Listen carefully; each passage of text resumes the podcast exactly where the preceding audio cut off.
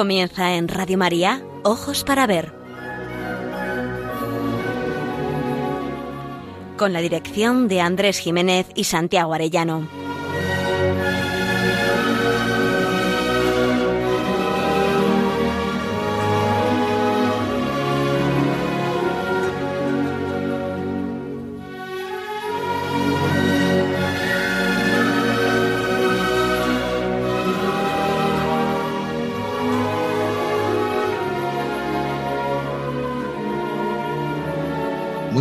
Saludamos a todos nuestros oyentes en esta nueva edición de Ojos para Ver, que emitimos desde Pamplona para Radio María el primer y tercer martes de cada mes. Es un programa realizado por Santiago Arellano y Andrés Jiménez y cuenta con el control técnico, la cálida voz y la ayuda moral de nuestro querido amigo Miguel Ángel Irigaray. Nos dirigimos a todos ustedes con un deseo principal, aprender a mirar para aprender a vivir.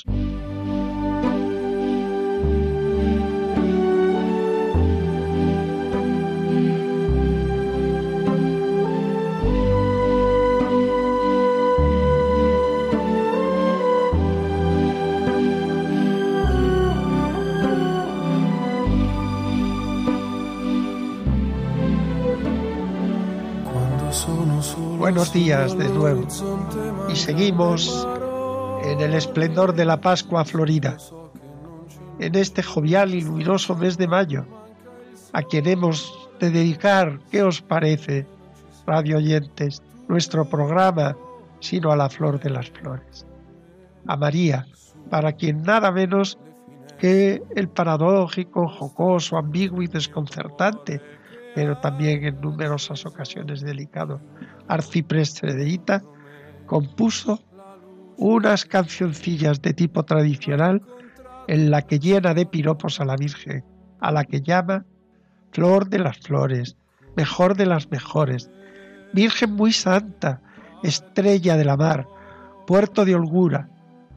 No dejamos de admirar su entrega confiada a una señora única capaz de sacar a todo ser humano de sus tribulaciones, a la que como vasallo confiado quiere seguir y servir cantando sus alabanzas. Quiero seguir a ti, flor de las flores, siempre decir cantar de tus loores, no me partir, de te servir, mejor de las mejores. Es una aventura prodigiosa intentar adentrarse en la inmensa arboleda del arte, dedicada a cantar a la llena de gracia, a la doncellita madre en la encarnación, en la visitación, en Belén, en Nazaret, en Pentecostés, en su asunción y en su coronación como reina y señora de cielos y tierra, dolorosa al pie de la cruz, con su hijo muerto en su regazo, en soledad y en esperanza gozosa, en el prodigioso, inmaculado corazón, como Madre de Dios, auxiliadora, milagrosa o del perpetuo socorro de los desamparados, o por qué no la de los ojos grandes, y cuántas y cuántas advocaciones que se han asentado en el corazón de las comunidades cristianas.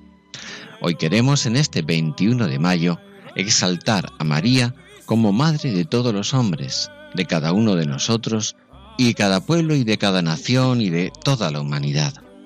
María es nuestra madre. María tiene corazón de madre, siempre atenta al mínimo detalle, a nuestras necesidades, siempre al cuidado de la Iglesia y de nuestra salvación. Claro que es reina de todo lo creado, pero ante todo es madre, un corazón desbordado de ternura maternal para todos y cada uno de nosotros. María tiene corazón de madre. Ante la próxima consagración de España el 30 de junio al Sagrado Corazón de Jesús, dedicamos este programa a su corazón inmaculado, a su admirable corazón, consuelo de los afligidos. Permitidme que se lo diga con este poema. María consoladora de los afligidos. Viene la luz y sin presencia apenas forma y color devuelve a cada cosa, blancura a la azucena y a la rosa, señoría y fragancia a manos llenas. Sopla la brisa y sobre las arenas el ardor de la tarde se reposa. Y en vuelo a contraluz, mi mariposa viene sin tiempo y llega solo apenas. Sin que surja la luz, nos iluminas. Sin que sople la brisa, nos oreas. Y a mí, mariposilla, me fascinas. Y puesto que en tu Hijo me recreas, Madre consoladora de mis penas, rompe ya para siempre mis cadenas.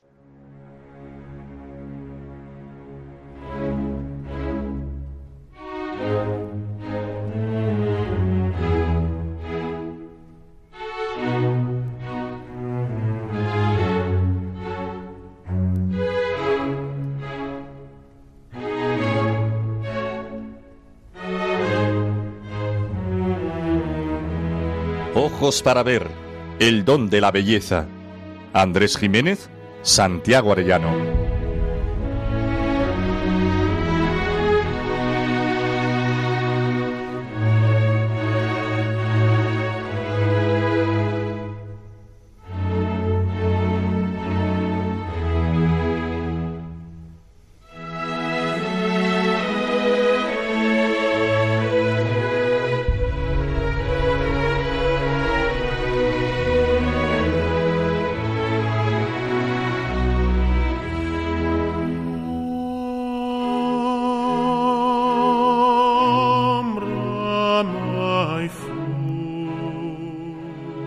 Es lógico que el mes de las flores se lo haya dedicado el pueblo cristiano a María, rosa escogida, con la blancura purísima de la azucena, el rojo enamorado de los claveles y prado apacible, como diría Berceo, verde y bien sercido, de flores bien probado, poblado, lugar condiciadero para el hombre cansado.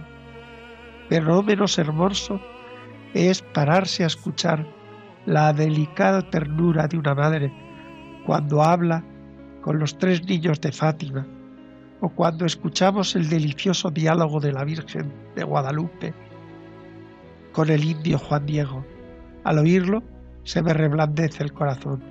Percibes la desbordante ternura maternal de María, protectora de la evangelización de un nuevo continente y madre de los indios recién descubiertos.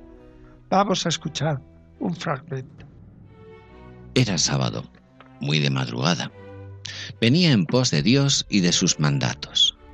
Y al llegar cerca del cerrito llamado Tepeyac, ya amanecía. Oyó cantar sobre el cerrito como el canto de muchos pájaros finos. Al cesar sus voces, como que les respondía el cerro, sobre maneras suaves, deleitosos, y sus cantos sobrepujaban al del cotoyol y del chinchicán y al de otros pájaros finos. Se detuvo a ver Juan Diego y se dijo, Por ventura soy digno, soy merecedor de lo que oigo, quizá no más lo estoy soñando, quizá solamente lo veo como entre sueños. ¿Dónde estoy? ¿Dónde me veo? ¿Acaso allá donde dejaron dicho los antiguos nuestros antepasados, nuestros abuelos, en la tierra de las flores, en la tierra del maíz, de nuestra carne, de nuestro sustento, ¿acaso en la tierra celestial? Y cuando cesó de pronto el canto, cuando dejó de oírse, entonces oyó que lo llamaban de arriba del cerrillo y le decían, Juanito, Juan Dieguito. Y cuando llegó a la cumbre del cerrillo, cuando lo vio una doncella que allí estaba de pie, lo llamó para que fuera cerca de ella.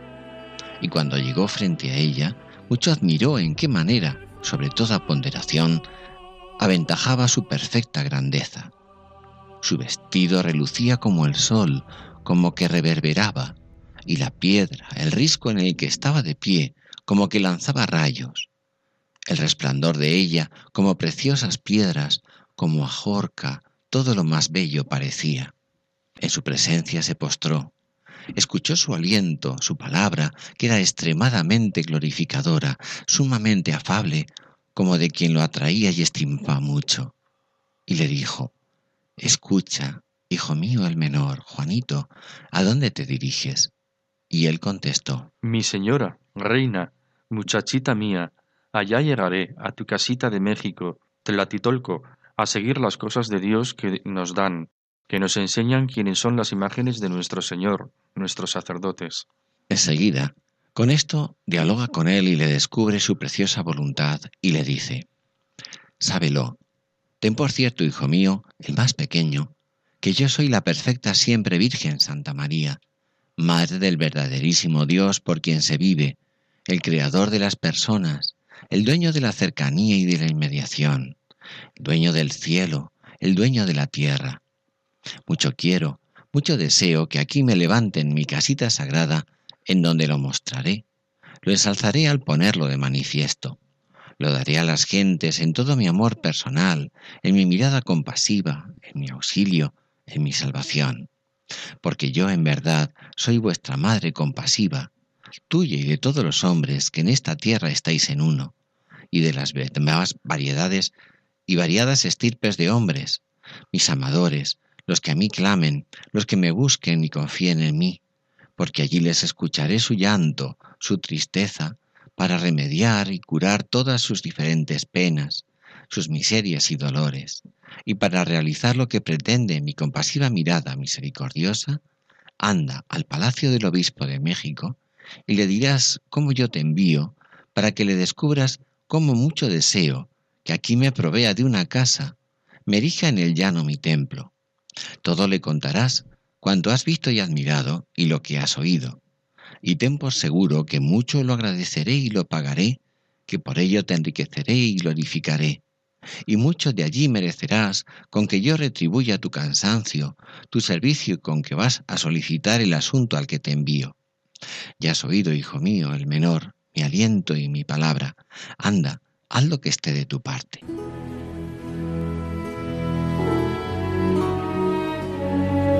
Aprender a mirar. Ojos para ver. Radio María.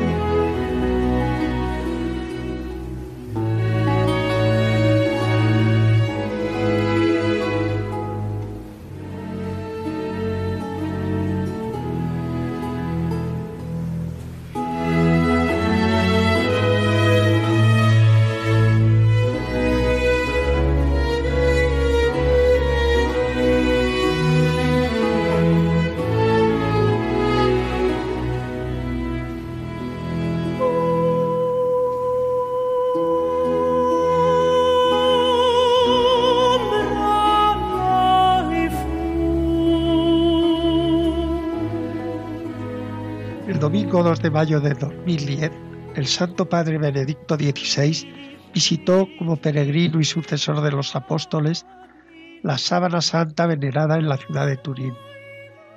La humilía es una lección admirable que nos enseña a aprender a mirar, precisamente para aprender a vivir.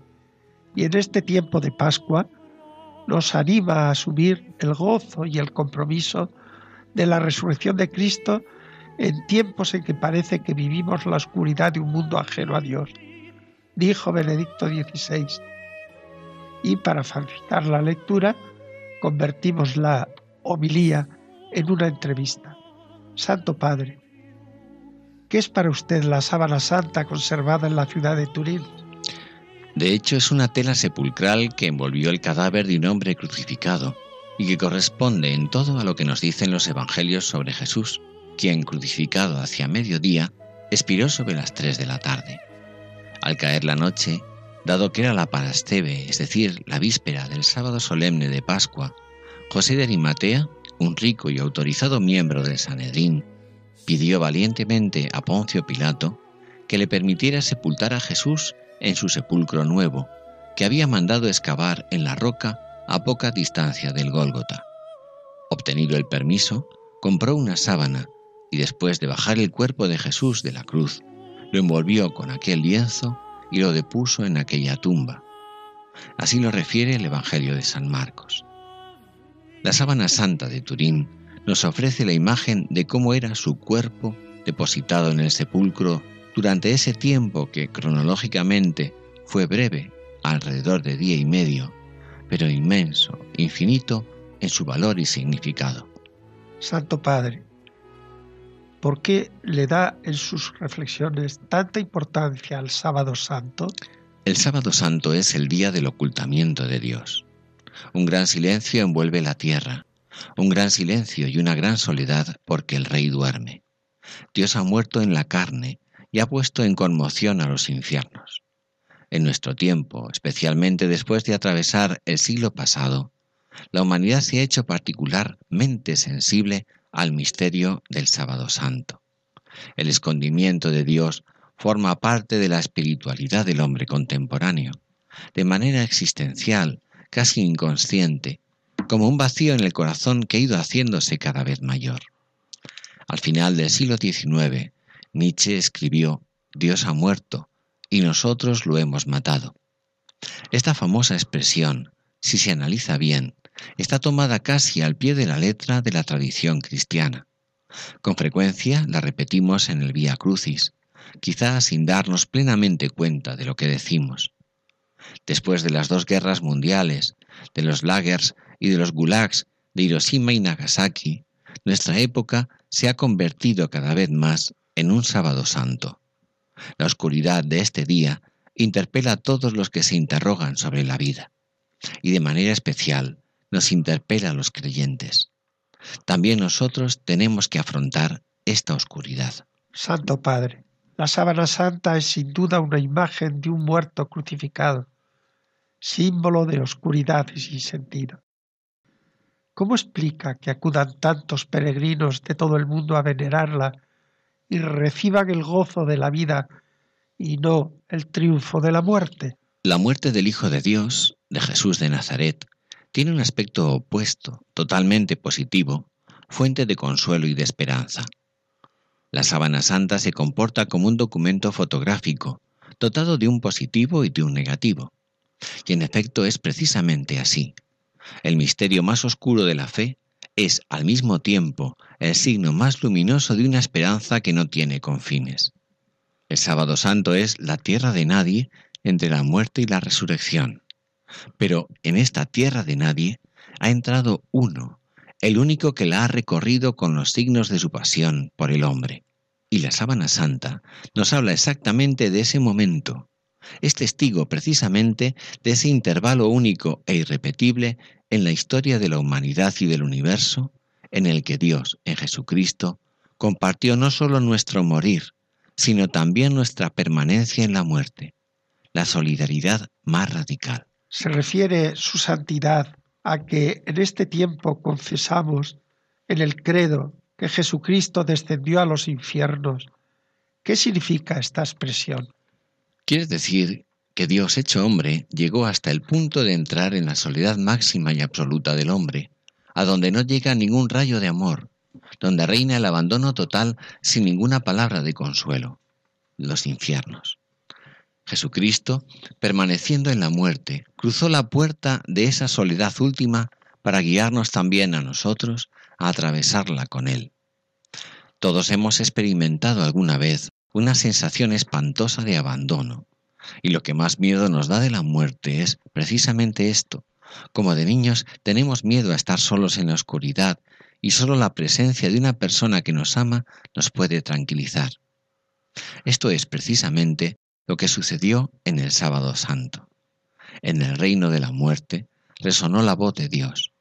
Sucedió lo impensable. Es decir, el amor penetró en los infiernos, incluso en la oscuridad máxima de la soledad humana más absoluta, podemos escuchar una voz que nos llama y encontrar una mano que nos toma y nos saca fuera.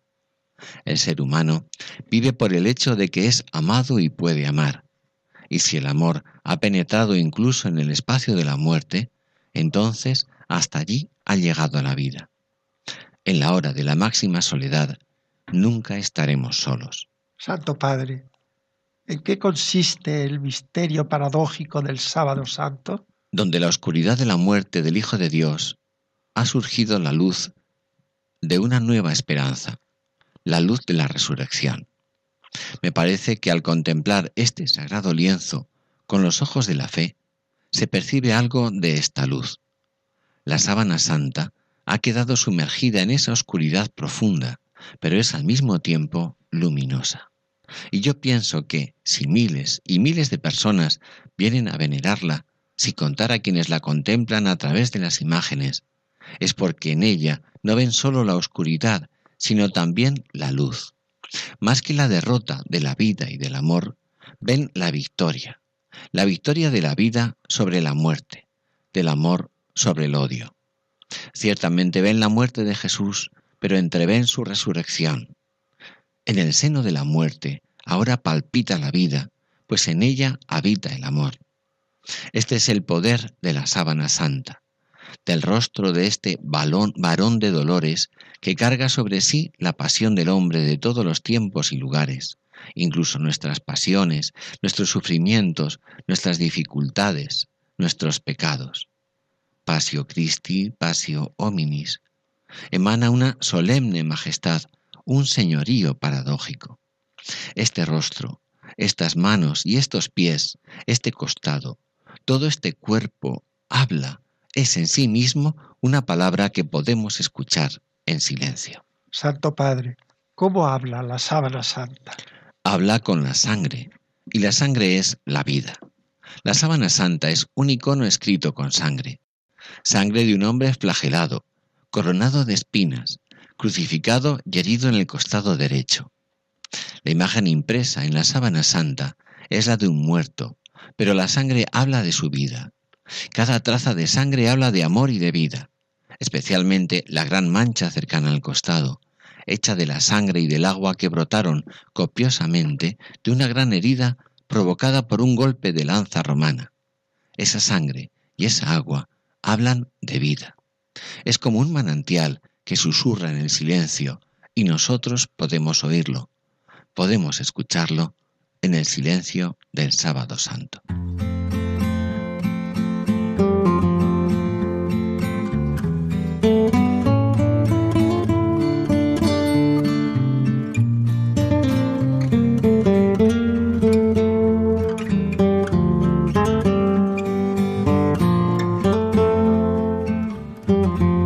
En ojos para ver, momento para la pintura.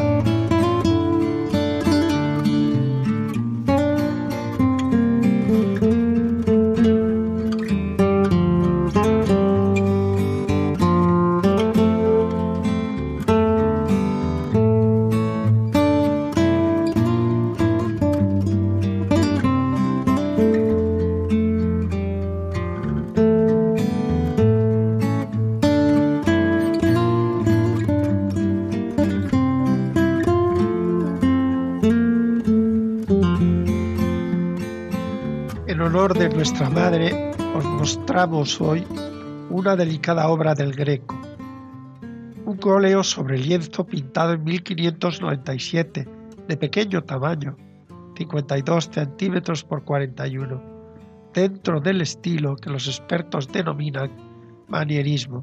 Se titula La Virgen María. Se conserva y exhibe en una de las salas del Museo Nacional del Prado en Madrid tanto las reducidas dimensiones como la visión muy cercana de la figura están pensadas para buscar la complicidad del espectador, la proximidad devocional del creyente. Se trata de un busto en el que se muestra la cabeza, el cuello y el inicio de los hombros de la Virgen María, cubiertos por un velo fino, envuelta en una túnica carmesí bajo un manto azul. Su rostro muestra los rasgos inconfundibles del greco, una jovencita de óvalo facial almendrado, ojos grandes y oscuros que destacan sobre la blanca tez. Podría confundirse con un retrato de una mujer joven de la época, pero el contorno de todo el busto se perfila por el halo luminoso que envuelve a la Virgen y la destaca sobre el fondo grisáceo. El nimbo luminoso está ligado al carácter sacro de la obra. No, no se puede confundir. Presenta un intenso sentido devocional. Como precisan los expertos, la tela es una réplica con participación del taller del ejemplar que se conserva en el Museo de Beaux-Arts de Estrasburgo. Se inscriben ambas versiones en una iconografía mariana bastante frecuente a lo largo del siglo XV y XVI, la llamada Verónica de la Virgen, que solía emparejarse con la representación del ex es sacristías y monasterios donde fueron los lugares más frecuentes para que aparecieran estas imágenes. Está firmada en el lateral derecho. No se trata sin más de presentar una imagen bonita de la Virgen María. Es como un primer plano. Sin duda el espectador está enfrente, muy cerca. La Virgen no aparece ensimismada, ni siquiera en oración, ni oral ni mental. El rostro de la Virgen es frontal. La frente, la nariz, la boca se orientan hacia el espectador, pero no los ojos, que se dirigen hacia un punto lateral que le acaba de llamar la atención. El greco quiere resaltar ese instante en que ha observado algo que modifica su mirada. Es la mujer atenta que no pierde detalle. Su gesto es inconfundible, serio pero lleno de delicadeza. Nos permite comprender que María, como madre también nuestra, está al tanto de cada uno de nosotros. Parece estar en otro asunto, pero sus ojos negros están al tanto de las menores incidencias. Parece que de un momento a otro va a dirigirse a su hijo y le va a decir, no tienen vino. Ya lo creo que es una imagen devocional, nada menos que para movernos al agradecimiento de una madre maravillosa que está al tanto de todas nuestras cuitas, ahora y en la hora de nuestra muerte.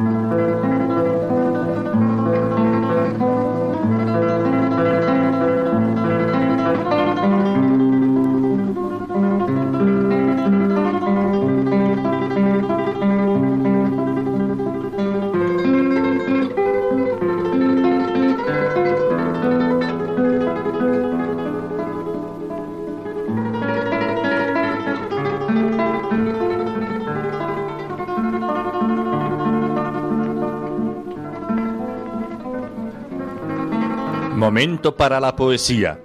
Ojos para ver. Radio María.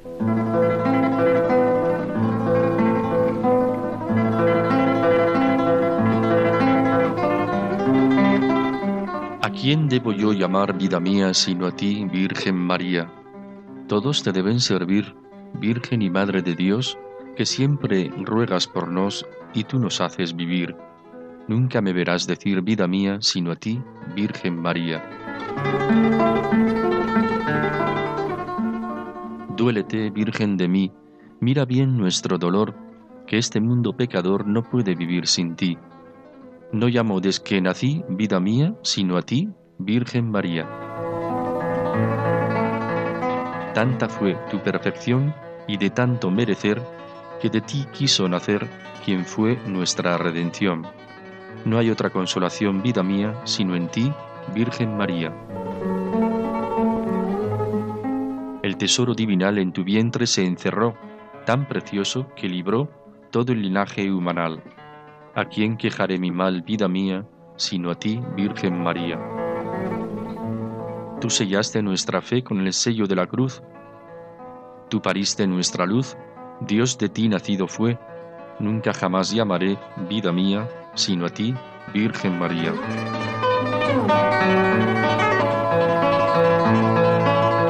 Oh clara virginidad, fuente de toda virtud, no ceses de dar salud a toda la cristiandad. No pedimos piedad, vida mía, sino a ti, Virgen María.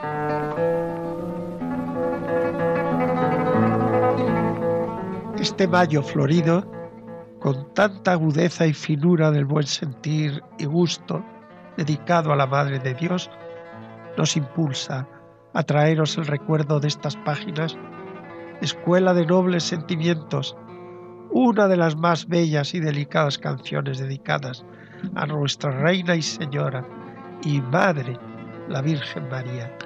Es de Juan de la Encina, músico y poeta, allá por el encabalgamiento de los siglos XV y XVI.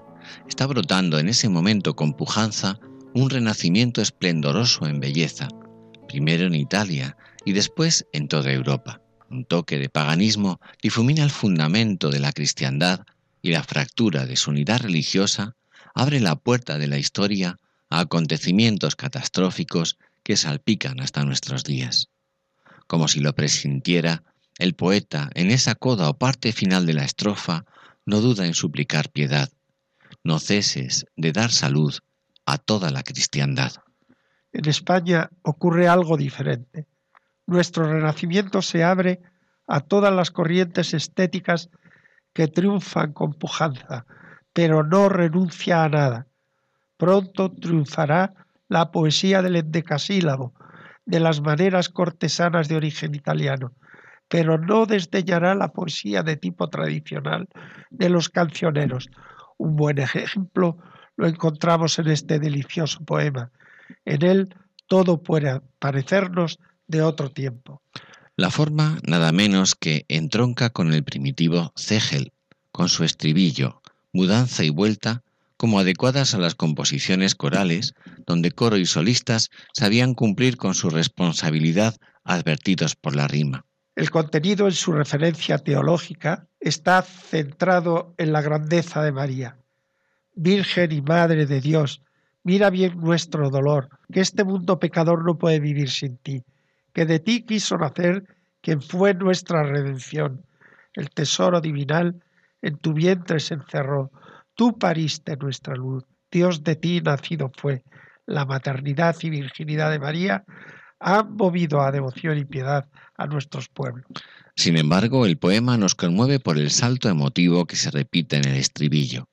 La sucesión de alabanzas oficiales choca con la emotividad de un estribillo que en forma ponderativa, mediante una pregunta que sólo sirve para incrementar la certeza del asentimiento, o mediante adverbios como nunca jamás, se atreve a decirle a María nada menos que la expresión amorosa profana más sentida, más cortesana del amor cortés, más platónica, más en línea con la concepción amorosa que identifica amor y vida como crisol del amor verdadero. ¿A quién debo yo llamar, vida mía, sino a ti, Virgen María? Pero choca con el contenido de cada estrofa en modo alguno. Todo lo contrario. Sin renunciar a la explosión afectiva de esta maravillosa vida mía, la expresión recobra en plenitud la verdad del aserto, precisamente por ser ella quien es, aplicada a María, deja de ser hiperbólica y metafórica para convertirse en lenguaje directo. Y tú nos haces vivir.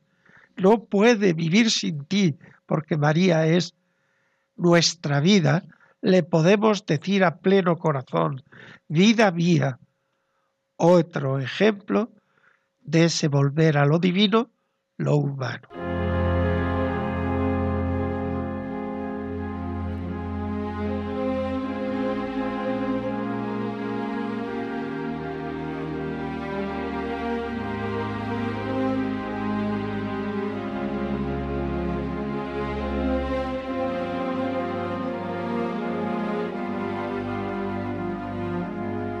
El camino de las artes. Ojos para ver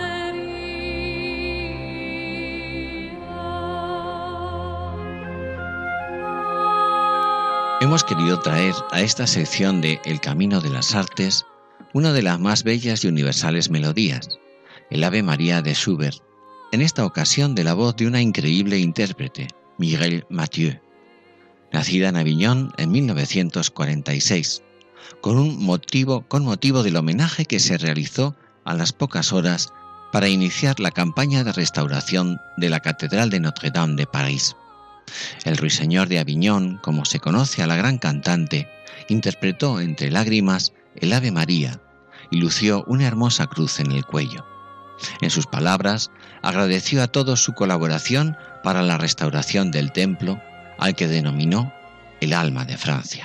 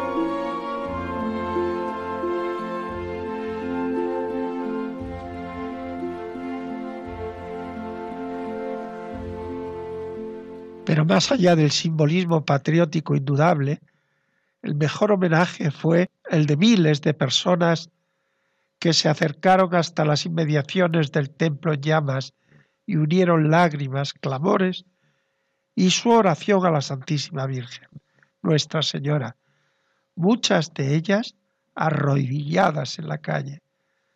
En el fervor religioso dejó entrever que el alma de Europa que es la fe cristiana, sigue viva en medio de esta apostasía silenciosa general de la que hablaba San Juan Pablo II. Les dejamos con las plegarias del pueblo, de la gente que de modo espontáneo cantaba el Ave María entre lágrimas en aquella triste noche del 15 de abril, grabadas directamente en la calle con las llamas de Notre Dame al fondo.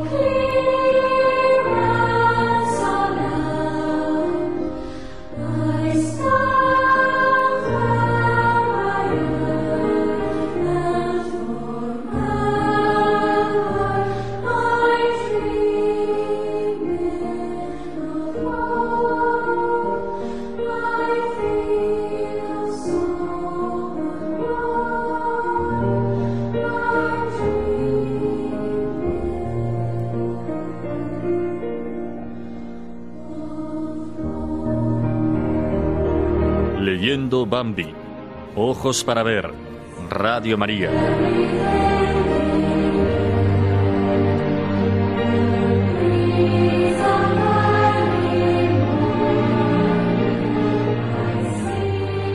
Os acercamos hoy el capítulo octavo de Bambi, uno de los más breves de la obra en cuanto a su extensión, pero uno de los momentos más líricos, profundos y hermosos de toda la narración.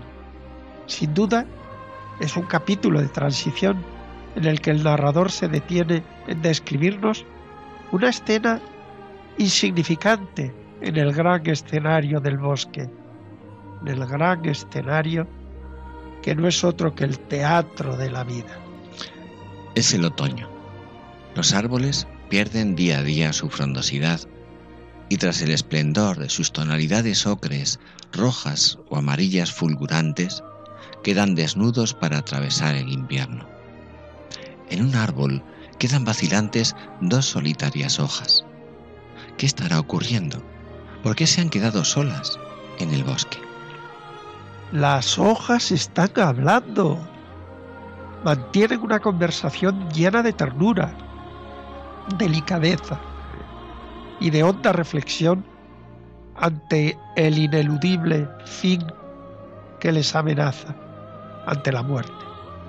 Como dos seres humanos, dialogan entre sí y a la vez que se nos presenta la personalidad de cada una y sus actitudes ante la muerte, el optimismo severo y cariñoso de una y los miedos y temores de la otra, nada menos que se nos plantea la eterna pregunta de si habrá otra vida al otro lado de ese suelo en el que desaparecen las hojas caídas que le han caído precedido. La hoja, las hojas, no saben la buena nueva de Cristo resucitado. Está en la ignorancia que se suele repetir con ligereza de que nadie ha regresado para contárnoslo. Por eso se quedan en la pregunta sin conocer la respuesta.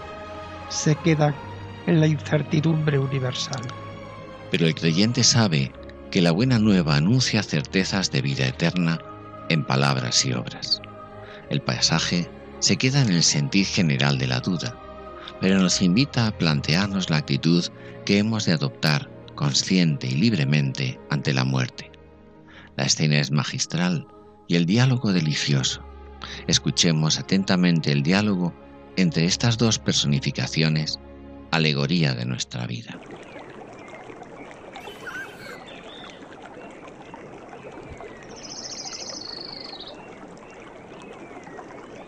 Las hojas empezaron a caer del roble grande situado al borde del prado y también de todos los otros árboles.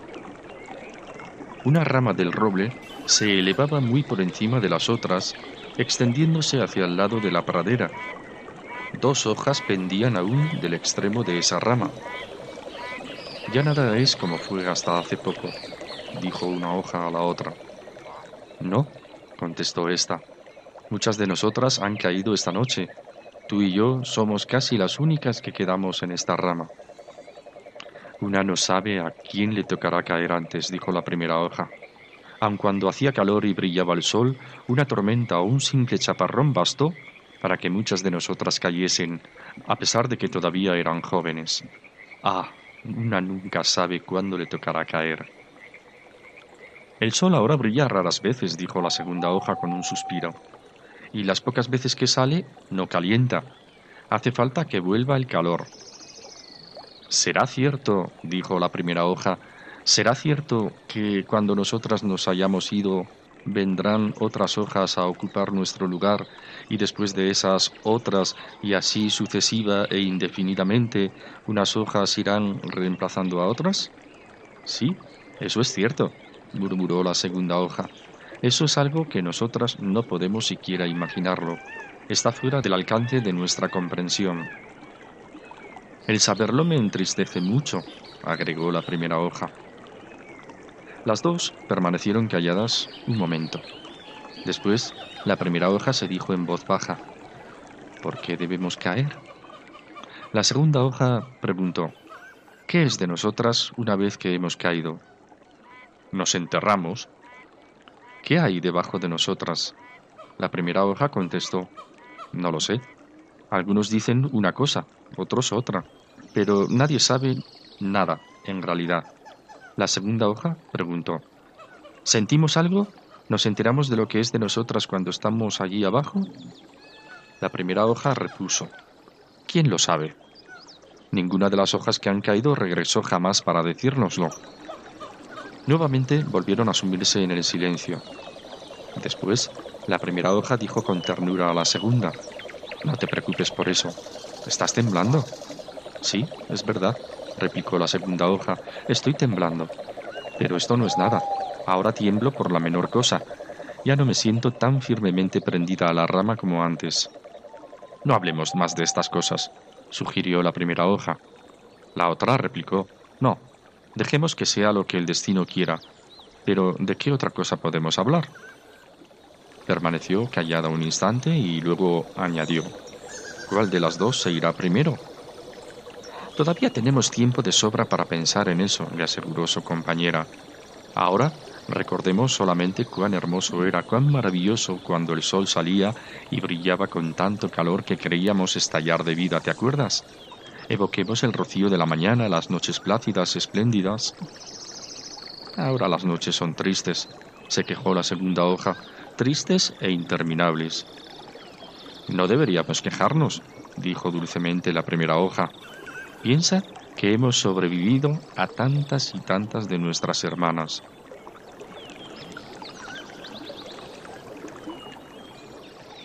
¿He cambiado mucho? preguntó tímida pero resueltamente la segunda hoja. En absoluto, le aseguró la primera. Tú solo piensas que has cambiado al ver que yo me he puesto tan amarilla y fea, pero en tu caso no ha ocurrido así. Me estás engañando, dijo la segunda hoja. No, créeme, exclamó enfáticamente la primera. Créeme, estás tan bonita como el día en que naciste. Es verdad que se te ve una que otra manchita amarilla aquí y allá, pero apenas se notan. Y por otra parte, esas manchitas no hacen sino aumentar tu hermosura, te lo digo de veras. Gracias, murmuró la segunda hoja muy emocionada. No te creo, no te creo en absoluto, pero lo mismo te quedo agradecida porque eres muy buena. Siempre lo has sido para conmigo. Creo que es ahora cuando empiezo a darme realmente cuenta de lo bondadosa que eres. Cállate, dijo la otra hoja, y se calló ella porque se sentía demasiado emocionada para poder decir algo más. Las dos permanecieron silenciosas.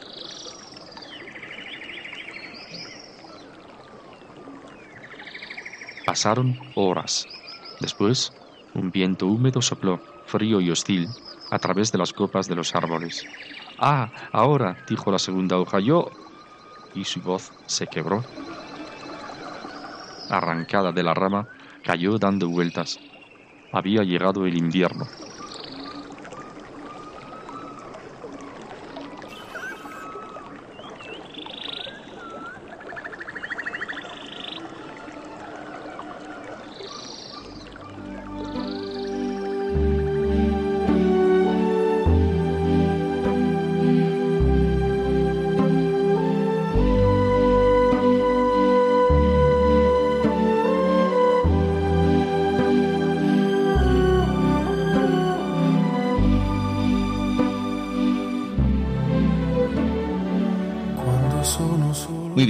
Despedimos ya de nuestros oyentes y esperamos que el programa les haya gustado.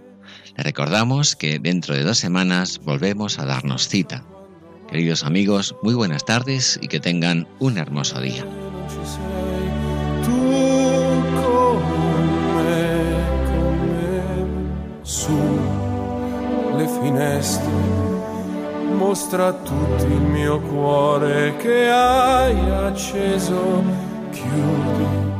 Dentro me la luce che hai incontrato per strada.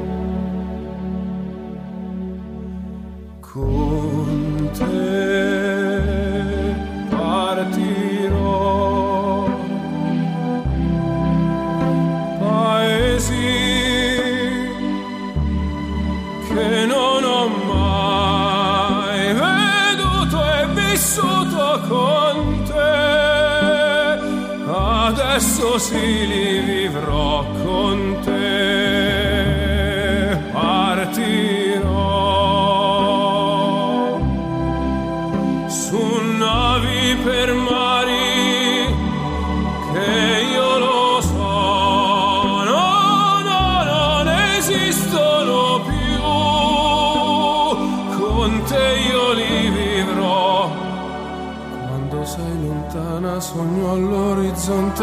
e mancano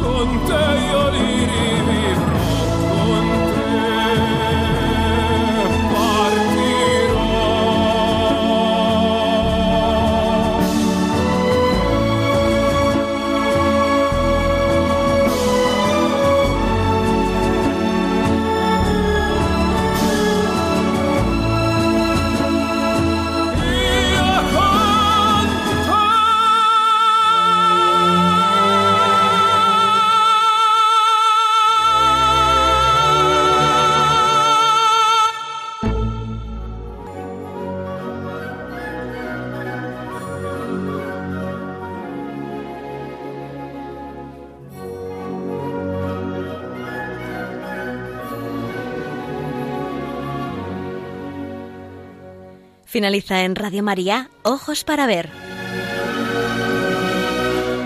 Un programa dirigido por Andrés Jiménez y Santiago Arellano.